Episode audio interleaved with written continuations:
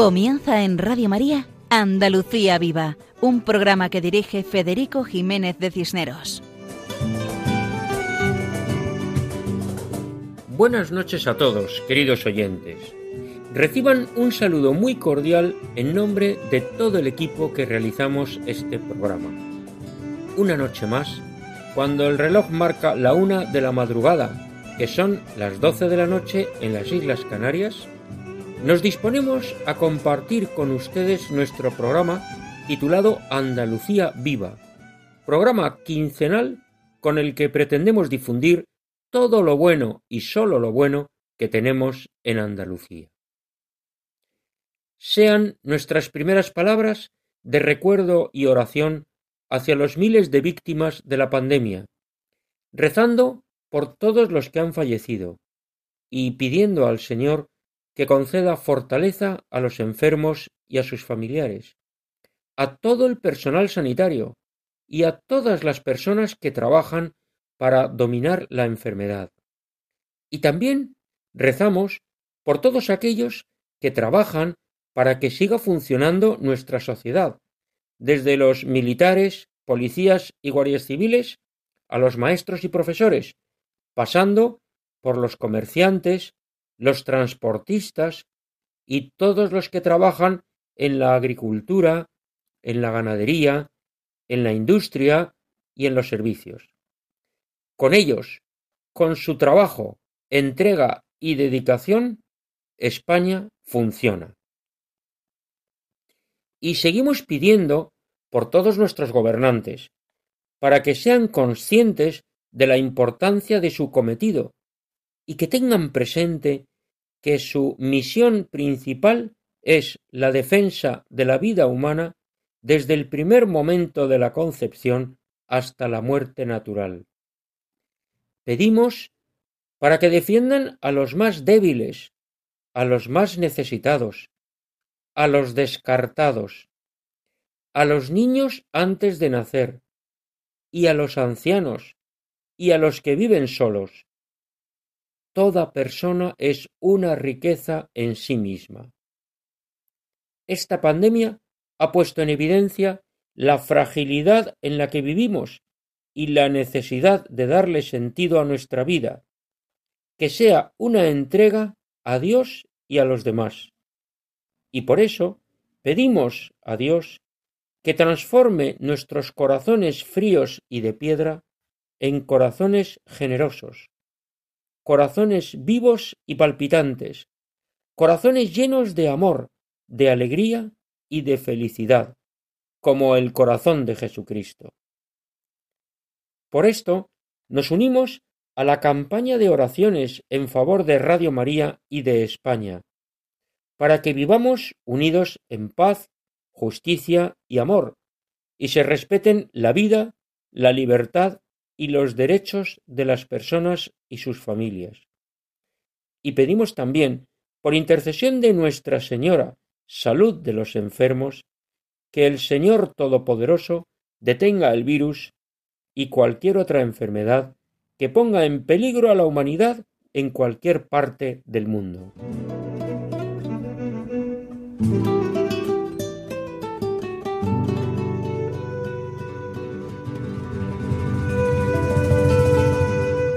Comenzaremos el programa de hoy explicando la presencia en Andalucía de San Francisco de Sales.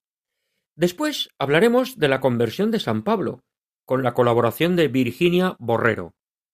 María Ángeles Ruiz interpreta dos canciones de tema paulino, tituladas ¿Quién puede separarme? y Nada soy. Paco Fabián interpreta A mi manera, en la sección Canción con mensaje, donde escuchamos canciones cuyo contenido nos acerca a Dios y al prójimo. Después, en la sección con nombre propio, dedicado a las cooperativas y empresas agroalimentarias andaluzas con nombre religioso, Juan Jurado explica las bodegas San Pablo de la población cordobesa de Moriles. Posteriormente, Cristina Borrero, en la sección dedicada a la poesía, nos acerca al poeta Antonio José Muñoz Maestre y declama el poema titulado Místicos. Y finalmente, Juan José Bartel, en la sección denominada Nombres cristianos, dedicada a los lugares andaluces con nombre religioso, explica la localidad gaditana de San Martín del Tesorillo. Todo esto en el programa de hoy. Recordamos a nuestros oyentes que pueden escribirnos al correo electrónico andaluciaviva@radiomaria.es, donde les contestaremos lo antes posible. Y comenzamos entonces, con la ilusión y el entusiasmo de un día más, de una noche más, para poder alegrar estos minutos de la vida de nuestros oyentes. Adelante, siempre adelante.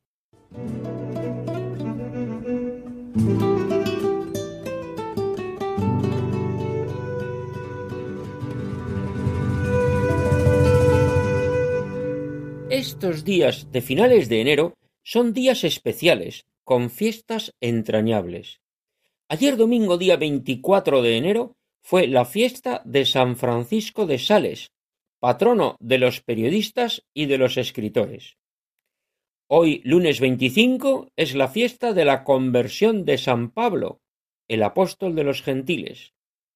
El sábado 30 es el aniversario del nacimiento de Santa Ángela de la Cruz, fundadora de las Hermanas de la Cruz. El domingo treinta y uno es la fiesta de San Juan Bosco, fundador de los salesianos y educador excepcional, gran difusor de la devoción a María Auxiliadora. Son tantas las fiestas y conmemoraciones, y tantas las huellas positivas que han dejado en estas tierras andaluzas, que necesariamente tenemos que seleccionar. Por eso, hablamos muy brevemente de algunas personas y de algunos acontecimientos. Y ya que hemos mencionado a San Pablo, escuchamos la canción ¿Quién puede separarme? cantada por la cordobesa María Ángeles Ruiz, religiosa de María Inmaculada, congregación fundada por Santa Vicenta María López y Vicuña, y conocida como el servicio doméstico por su peculiar carisma de ayuda, acogida y protección a la mujer. Una obra extraordinaria. Pues bien, la hermana María Ángeles nos recuerda que para quien vive unido a Cristo, nada puede separarme del amor de Dios.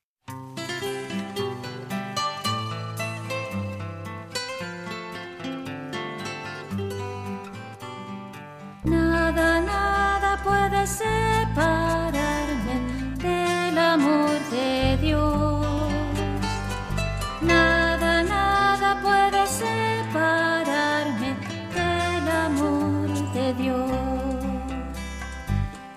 felicidad que da el mundo, ni el sufrimiento que da el dolor. Nada ni nadie podrán quitarme la alegría del amor de Dios. Nada, nada puede separarme del amor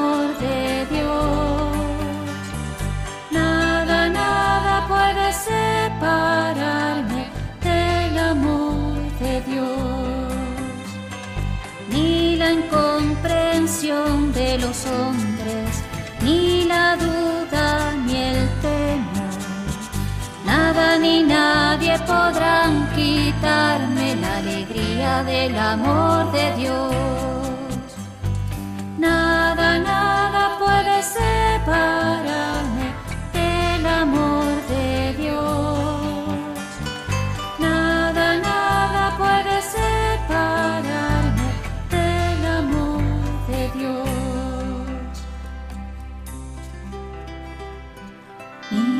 vida, ni la muerte, ni el futuro, ni lo presente podrán separarnos del amor de Dios manifestado en Cristo el Señor.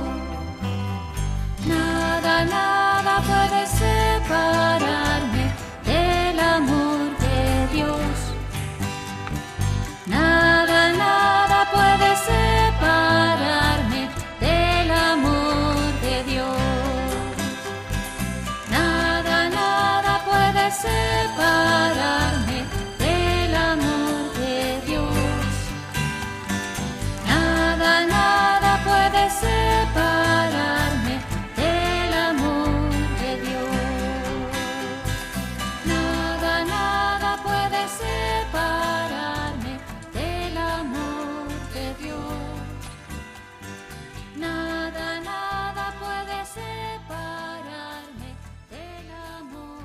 Agradecemos a la hermana María Ángeles Ruiz su interpretación de la frase paulina Nada puede separarme del amor de Dios. Ayer celebramos la fiesta de San Francisco de Sales, un hombre extraordinario, que fue obispo de Ginebra, en Suiza, a comienzos del siglo XVII, aunque los calvinistas le impidieron residir en esta ciudad, y vivía cerca, en la población francesa de. En aquellos tiempos, la aparición del protestantismo supuso la división de la Iglesia. La ruptura de la unidad religiosa tuvo efectos devastadores en toda Europa, y ejemplo de ello son los enfrentamientos y las guerras de religión, que acabaron, al menos aparentemente, cuando se impuso la norma de que todos los súbditos del mismo territorio tenían que tener la religión de su príncipe, lo que, llevado a la práctica, supuso la emigración forzosa de miles y miles de personas, o el cambio de confesión religiosa si querían continuar viviendo donde sus familias lo habían hecho durante siglos. En esos tiempos complicados, difíciles y dolorosos, destacan santos extraordinarios. Uno de ellos fue San Francisco de Sales, fundador con Santa Juana de Chantal de la Orden de la Visitación, cuyas religiosas visitandinas son más conocidas como salesas. Estas monjas viven en monasterios donde adoran a Jesús presente en la Eucaristía y tienen una gran devoción al Sagrado Corazón de Jesús, vinculada a Santa Margarita María de Alacoc, que era religiosa salesa y tuvo las revelaciones del corazón de Cristo cuando rezaba ante Jesús en la Eucaristía. En Andalucía, las salesas tienen tres monasterios. En el año 1894 fundaron en Sevilla, en 1902 en Granada y en 1951 en Córdoba. Además de su fundadora, que es Santa Juana de Chantal, y de Santa Margarita María de Alacoc, las salesas tienen más monjas beatificadas y canonizadas.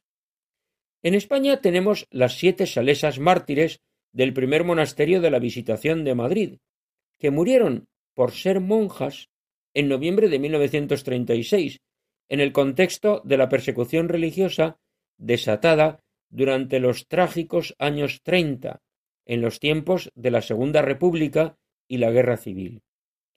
Estas siete monjas mártires fueron beatificadas en Roma en el año 1998.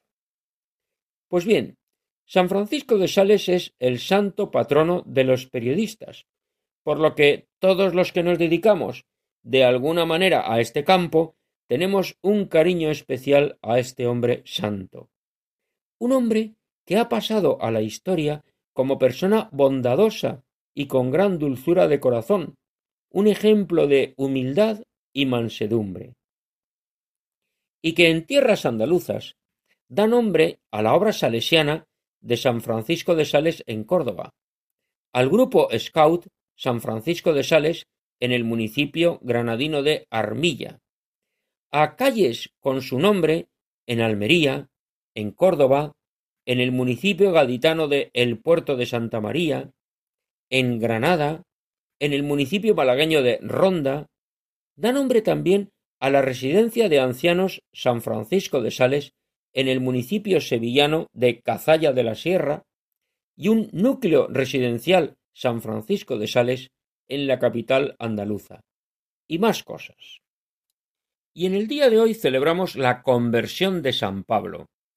La conversión de San Pablo es una fiesta importante en la Iglesia, porque es conocido como el apóstol de los gentiles. Los que no pertenecemos al pueblo elegido, al pueblo de Israel, gracias a San Pablo hemos conocido el misterio de la salvación. Es por eso que la conversión de San Pablo se celebra tanto.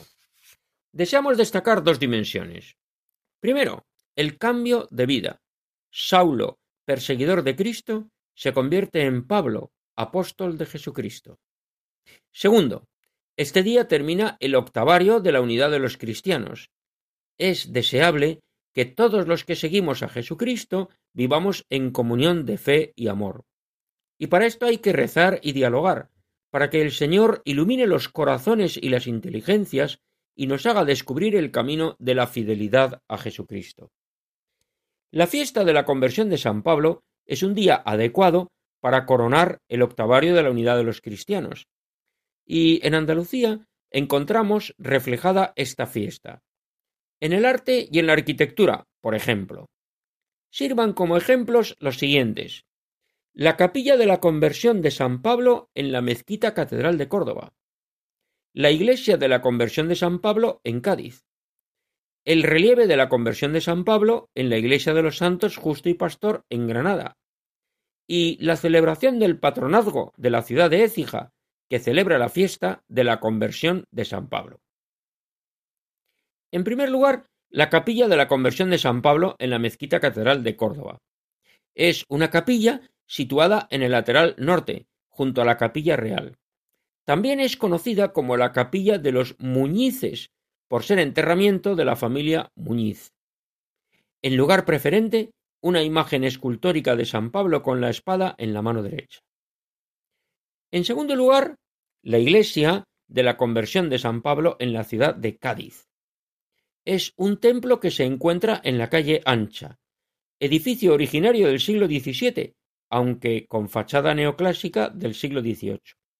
Y precisamente en la fachada hay un relieve de mármol blanco que representa la conversión de San Pablo. En tercer lugar, la representación de la conversión de San Pablo en la iglesia de los santos Justo y Pastor, que es un templo del siglo XVI en la ciudad de Granada. En el centro de la fachada, un precioso relieve en mármol representa a Saulo a caballo, como tradicionalmente se representa el momento de la conversión. Y en cuarto lugar, el patronazgo de San Pablo sobre la ciudad de Écija. Una antigua tradición cuenta que San Pablo estuvo predicando en esta ciudad y formó la primera comunidad cristiana. Esta tradición se ha mantenido desde entonces, y precisamente en el día de hoy se realiza habitualmente la procesión de San Pablo por las calles de Écija.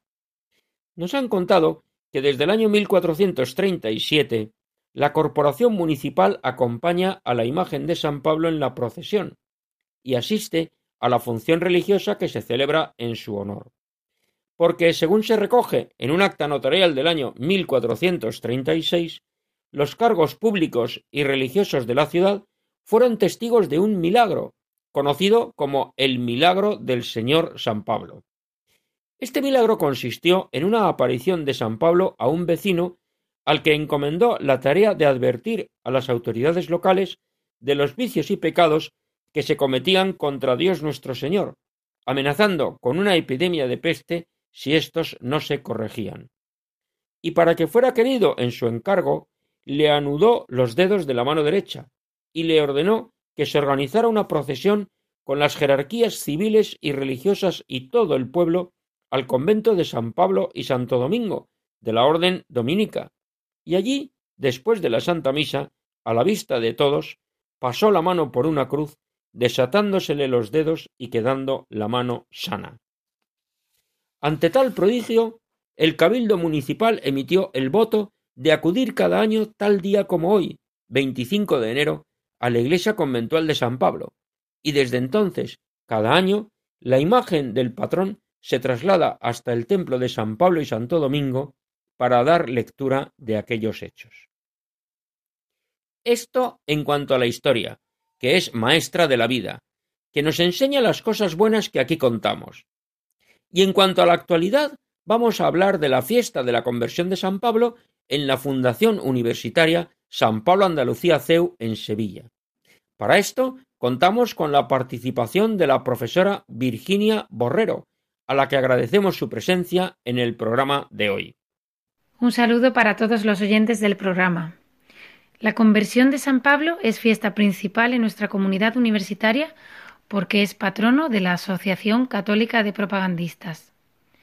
Nuestra obra, que es la Fundación Universitaria San Pablo Andalucía CEU, pertenece a dicha asociación que fue fundada por el padre jesuita Ángel Ayala a comienzos del siglo XX y que el primer presidente de la misma fue don Ángel Herrera Oria quien después de ser presidente se marchó al seminario y fue ordenado sacerdote llegando a ser obispo de Málaga y cardenal, el cardenal don Ángel Herrera Oria. Aunque murió en Madrid, sus restos se encuentran en la Catedral de Málaga, lugar donde don Ángel fue un obispo extraordinario, fundador de más de 250 capillas escuelas situadas literalmente en medio del campo, para alfabetizar a niños y adultos, y para evangelizar y mejorar su vida.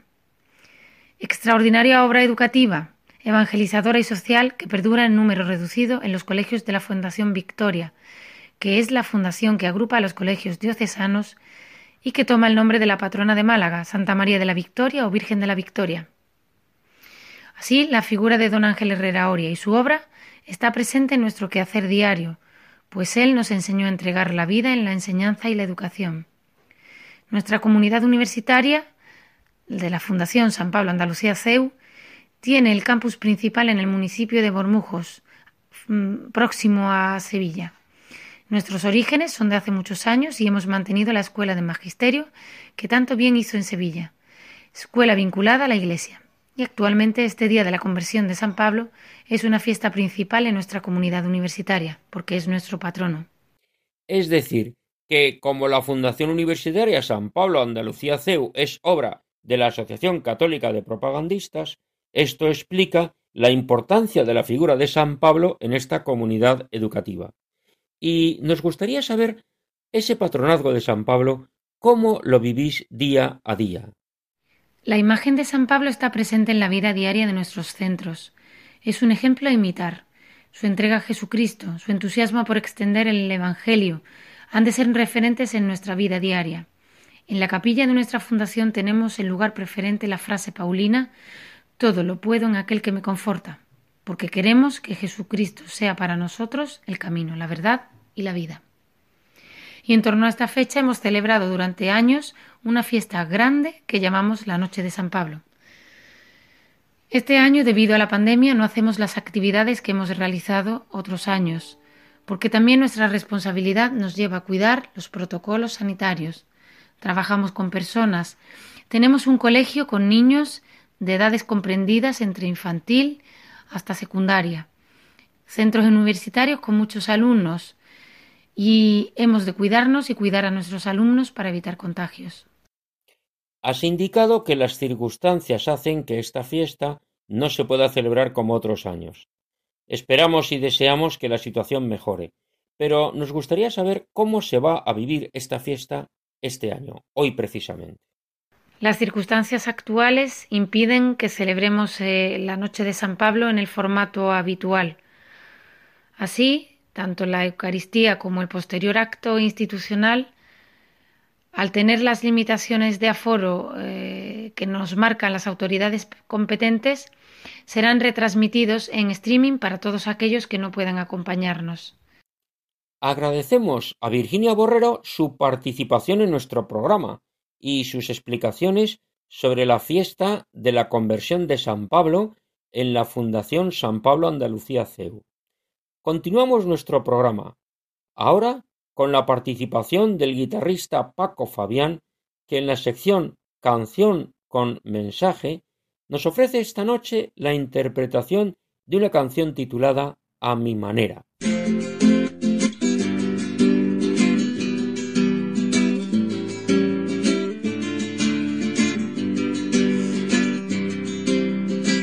Apreciados amigos de Radio María, muy buenas noches.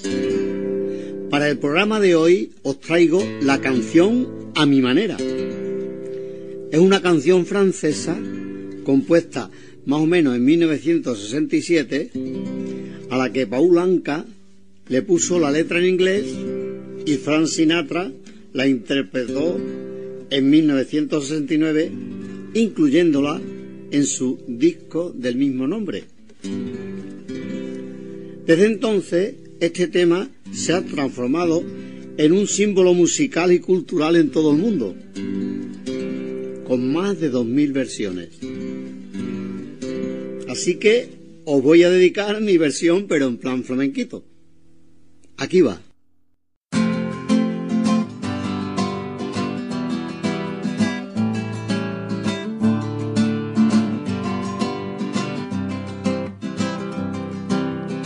Vi muy cerca está, lo afrontaré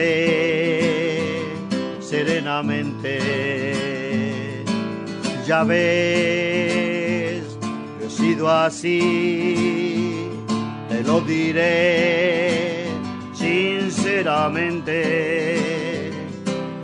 Viví la intensidad y no encontré jamás fronteras, si bien todo yo fue a mi manera.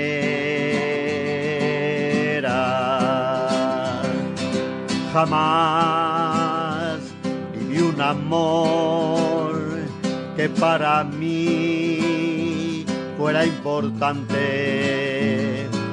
Tomé solo la flor y lo mejor de cada instante.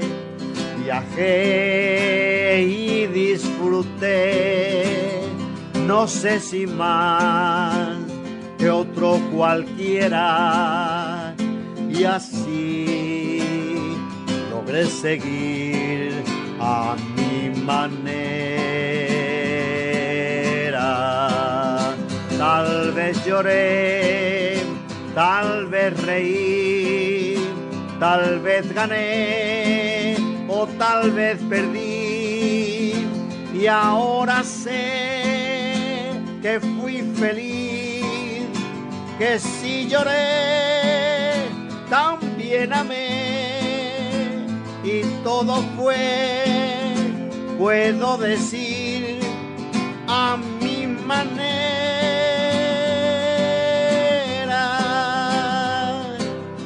Quizás yo desprecié aquello que no comprendía. Quizás también dudé cuando mejor me divertía. Hoy sé que firme fui y que afronté como y así logré seguir a mi manera. Porque sabrás que un hombre así conocerás por su vivir. No hay por qué hablar ni qué decir, no hay que llorar ni hay que fingir. Puedo llegar hasta el final a mi manera.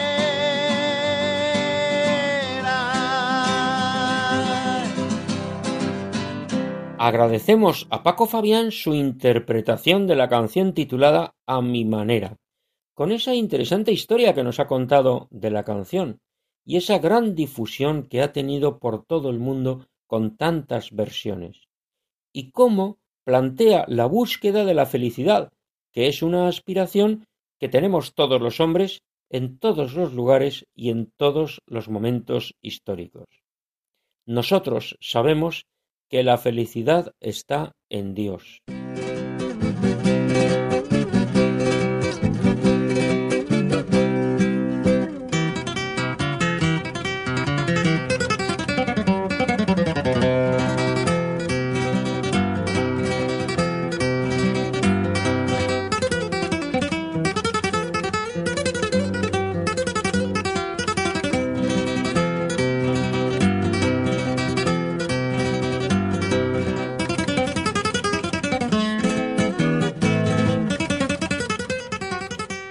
Escuchamos los acordes musicales que nos introducen a la sección con nombre propio, dedicada a las cooperativas y empresas agroalimentarias con nombre cristiano en Andalucía. Sección que dirige Juan Jurado. Bodegas San Pablo en Moriles, de la provincia de Córdoba. Hola amigos de Radio María. Hoy, en Andalucía Viva, dentro de esta sección con nombre propio, Vamos a visitar, sin movernos de nuestras casas, la bodega San Pablo de Moriles, en la provincia de Córdoba. Cuando viajo por Andalucía, me sigue sorprendiendo siempre cuántas cooperativas y empresas agroalimentarias llevan en su denominación social el nombre de nuestro Señor, de alguna advocación de la Virgen o de algún santo, como hoy, San Pablo, el gran apóstol San Pablo. Estos nombres santos en las fachadas de las empresas nos sugieren siempre un sentido trascendente de nuestra vida ordinaria. Lo que hacemos diariamente en nuestro hogar o fuera del hogar tiene un sentido sobrenatural. Estamos colaborando con Dios en la construcción de su reino. Hoy, en esta sección con nombre propio, visitamos la bodega San Pablo, la bodega más antigua de Moriles. Esta empresa fue fundada por don José Chacón Pineda a principios del siglo pasado. Cuenta ya con casi 120 años de existencia. Y eligió el nombre de San Pablo, impresionado por la fuerza y el heroísmo del gran apóstol de los gentiles, San Pablo. Los vinos de la bodega San Pablo cuentan con la denominación de origen Montilla Moriles, producidos en un clima mediterráneo con inviernos templados o fríos y veranos muy calurosos, con temperaturas extremas entre menos 5 y 45 grados a lo largo del año. El 90% de la producción se concentra en la conocida uva Pedro Ximénez, que es una variedad blanca, dulce, con aromas afrutados y melosos. Son vinos cuya crianza se realiza en botas de roble americano y se utilizan varias filas de botas, mezclándose cada cosecha con las cosechas anteriores. La fila de botas más alta recoge la última cosecha. La fila inferior, que está más cerca del suelo, se llama solera y contiene el vino mezclado más antiguo, procedente de las filas superiores, que se llaman criaderas. De la fila solera se extrae el vino para su embotellado. Destacan cuatro productos de gran calidad, el fino San Pablo, el dulce San Pablo, el amontillado San Pablo y el palcrin San Pablo. El nombre de estos vinos nos recuerda la conversión de San Pablo, cuya fiesta celebra la Iglesia cada año el día 25 de enero en todo el mundo. Pablo era un judío fariseo, su nombre en hebreo era Saulo, y también era ciudadano romano, por ser de la ciudad de Tarso. Perseguía a los cristianos por su compromiso religioso. Los hechos de los apóstoles nos cuentan que Pablo estuvo presente en el martirio de San Esteban, primer mártir cristiano. También cuentan los hechos de los apóstoles que Saulo, respirando amenazas de muerte contra los discípulos del Señor, se presentó al sumo sacerdote y le pidió cartas de recomendación para las sinagogas de los judíos de Damasco, para que si encontraba algunos seguidores de Cristo, los pudiera llevar presos y encadenados a Jerusalén. Cuando Pablo iba hacia Damasco a cumplir su misión contra los cristianos, se le aparece Jesús que le pregunta Saulo, Saulo, ¿por qué me persigues? Las pinturas reflejan a Pablo cayendo del caballo, y esa expresión caerse del caballo se asocia a una conversión radical. Pablo pasa de perseguidor de los cristianos a seguidor de Jesús. Y fue el gran impulsor del crecimiento de la Iglesia en todo el mundo conocido, más allá de la sociedad hebrea. En Moriles encontramos la bodega San Pablo. Moriles es una población de casi cuatro mil habitantes en la provincia de Córdoba, al sur de la capital. Es tierra de olivos, de cereal y sobre todo de viñedos. En este lugar hay restos arqueológicos de tartesos, turdestanos y romanos. En el siglo XVIII había trece lagares.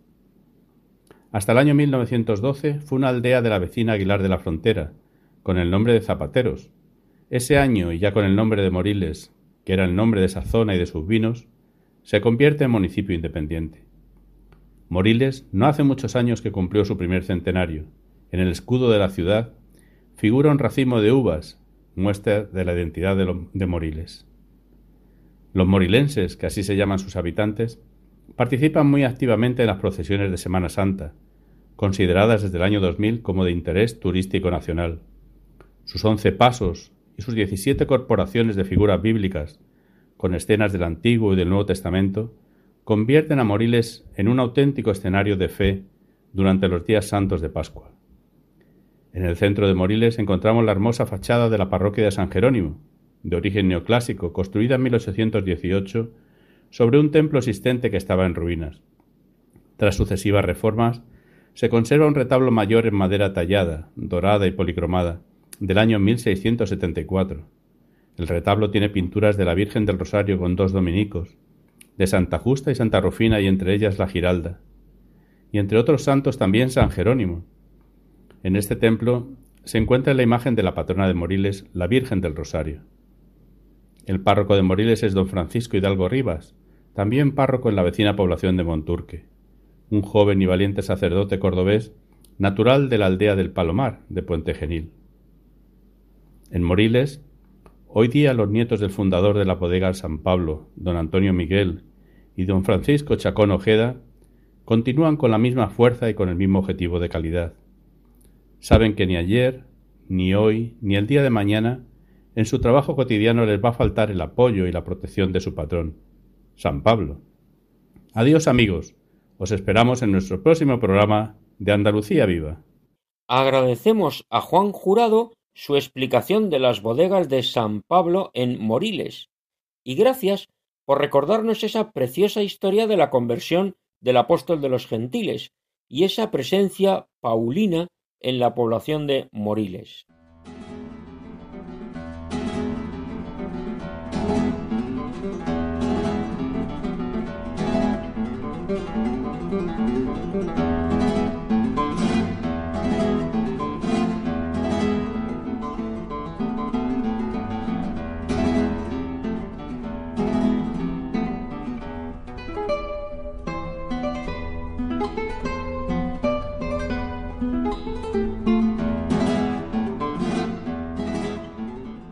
Estos acordes musicales nos introducen a la sección dedicada a la poesía, donde hablamos de poetas andaluces y de poemas de tema andaluz, sección que dirige Cristina Borrero.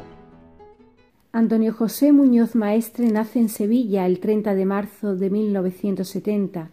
Licenciado en Derecho, se dedica profesionalmente a la administración de empresas colaborador de numerosas publicaciones, miembro de la institución Noches del Baratillo y cofundador del Cineforum Viaje a la Luna.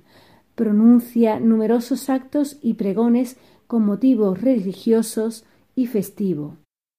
Son muchos los premios y galardones recibidos, destacando el primer premio del certamen poético convocado por la Hermandad de la Virgen de la Amargura, Zamarrilla, en Málaga, en el año 2005, 2006 y 2007. El primer premio también en el certamen literario convocado por la Casa Regional de Castilla y León en 2005 y 2006. El primer premio en el certamen de, de poesía cofrade de la Feria Cofrade Andaluza de Torremolinos. Así como en 2008 gana el certamen de poesía mariana organizado por el Santuario Virse da Armada en Celanova, Ourense. Entre sus publicaciones destaca en 2005 el libro de poesías Brazos Abiertos, dedicado a la ciudad de Málaga. El mismo año publica el libro del Pregón de las Glorias de María, que pronunció en la Catedral de Sevilla. Y en 2010 el libro de poesías Isla de Luz, dedicado a la ciudad de Cádiz.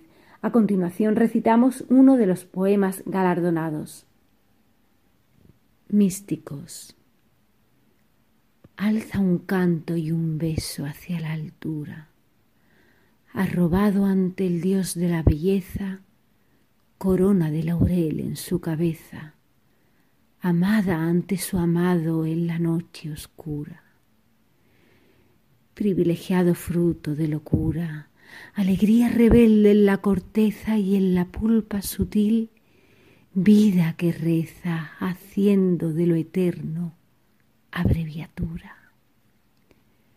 Sus almas, escalando la muralla, alcanzan con los dedos lo divino y juegan con la luna cuando quieren.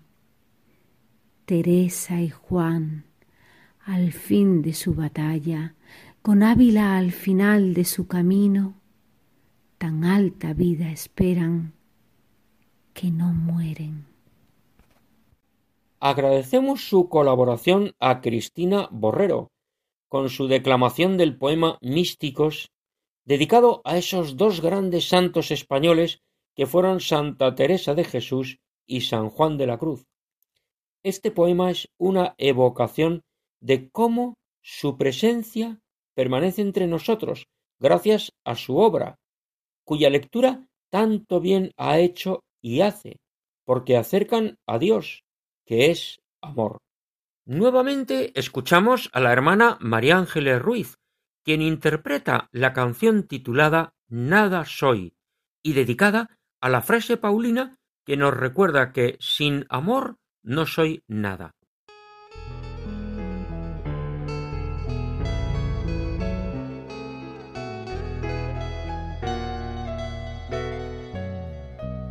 Yo hablara las lenguas de los hombres y del cielo, si no tengo amor no soy nada.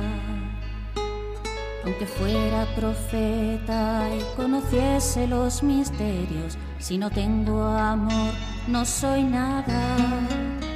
Aunque tuviera una fe tan grande que moviera las montañas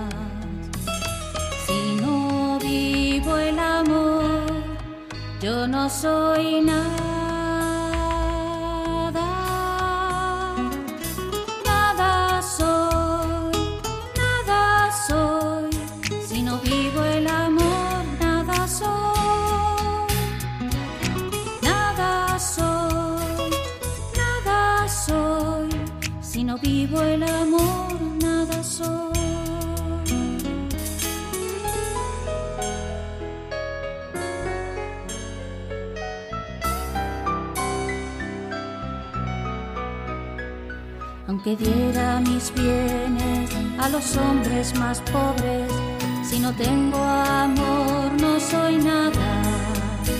Aunque dejara mi cuerpo abrazarse en las llamas, si no tengo amor no soy nada.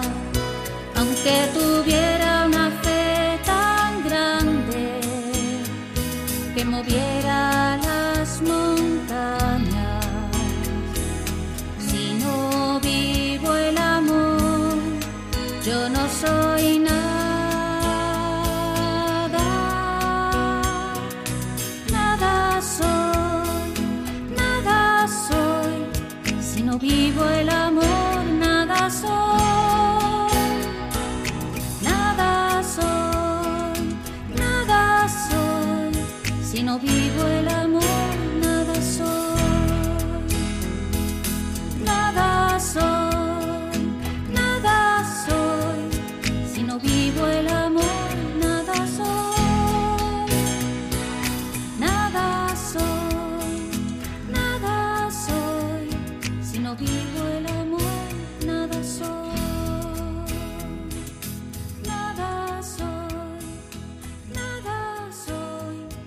Agradecemos a la hermana María Ángeles Ruiz su interpretación de la canción Nada soy.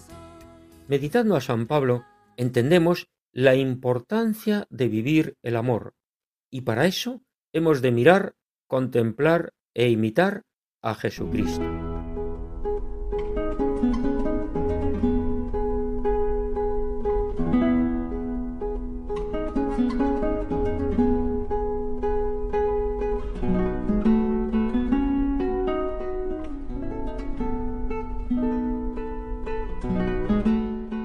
Escuchamos esta música que nos da entrada a la sección Nombres Cristianos, dedicada a los lugares andaluces con nombre religioso, sección que dirige Juan José Bartel. Hola amigos de Radio María. Hoy nos dirigimos al municipio más joven de la provincia de Cádiz, perteneciente al arciprestazgo de San Roque y diócesis de Cádiz y Ceuta. Su nombre es San Martín del Tesorillo un vergel situado en la comarca del Campo de Gibraltar, entre el Parque Natural de los Alcornocales, la Marina de Sotogrande y la provincia de Málaga. Originalmente, con un nombre que parece sacado de un cuento, Tesorillo. Según cuenta la leyenda, por la infinidad de monedas o denarios de plata que encontraron en la desembocadura de ese río que los árabes llamaron el río de oro, el río Guadiaro, y como demuestran los restos arqueológicos que desde la época romana, pasando por los árabes y los cristianos, hicieron de la localidad un lugar idílico para asentarse. Su proceso fundacional data del siglo XIX. En 1869, el duque de Medina Sidonia, don José Álvarez de Toledo y Silva, vende a don Martín Larios y Larios, hijo de don Martín Larios Herreros, primer marqués de Larios y presidente de la Sociedad Industrial y Agrícola de Guadiaro, varias fincas en su propiedad, una de ellas Montenegral Bajo. En el año 1872 se construyeron los primeros canales de riego, comenzando el asentamiento de colonos en la zona, aunque no es hasta 1879 cuando se declara la zona como colonia rural de Tesorillo, al amparo de la legislación especial que otorgaba a los colonos ventajas fiscales y la excepción del servicio militar.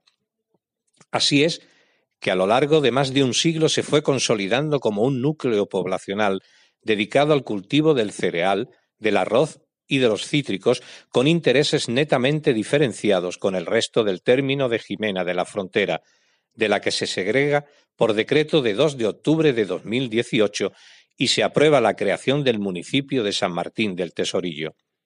Un día que queda para la historia de Tesorillo. Por eso, Decíamos al comienzo que es el municipio más joven de la provincia de Cádiz. Uno de los productos más famosos de San Martín del Tesorillo son las naranjas, que cuentan con denominación de origen y se exportan a muchos países del mundo. En este pueblo destaca su feria de muestras, que promociona los productos de la tierra y de la industria, y entre su patrimonio destaca el Molino de Arroz, un interesante edificio del siglo XIX.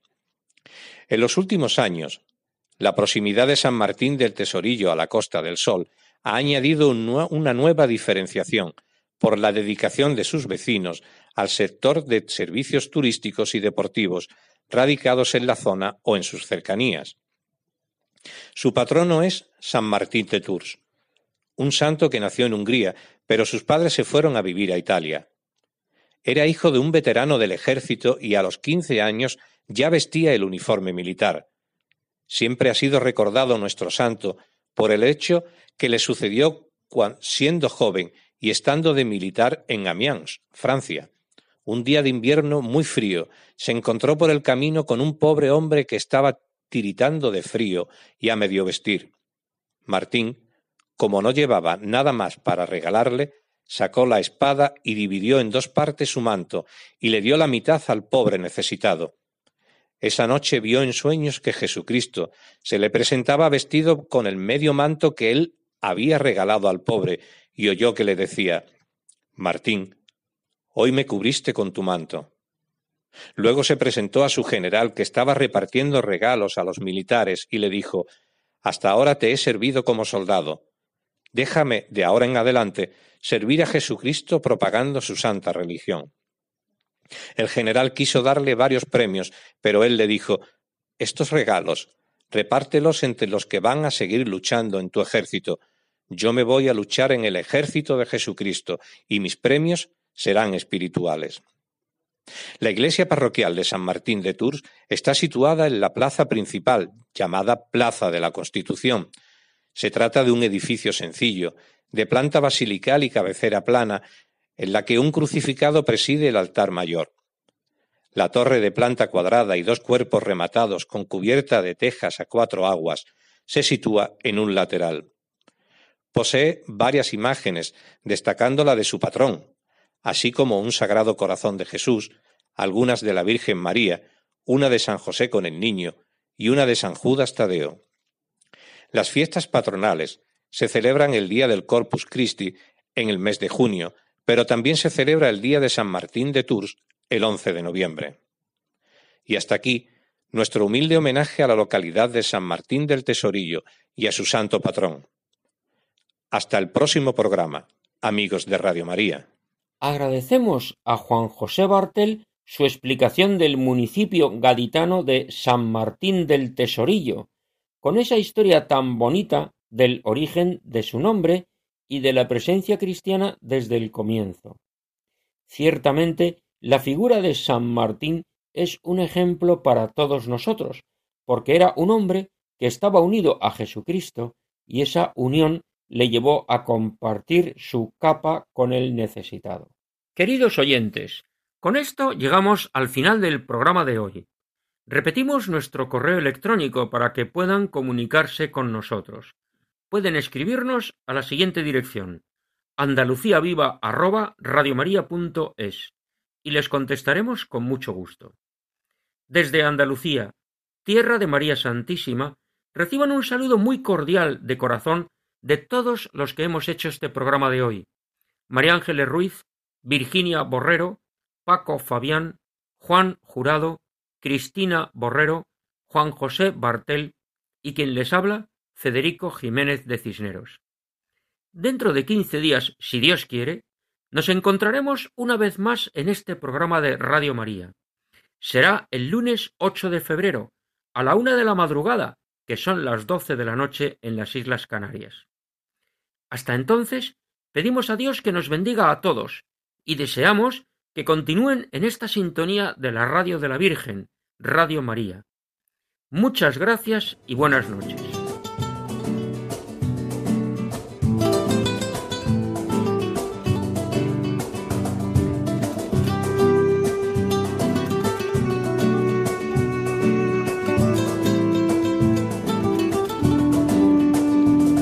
Han escuchado en Radio María Andalucía Viva, un programa dirigido por Federico Jiménez de Cisneros.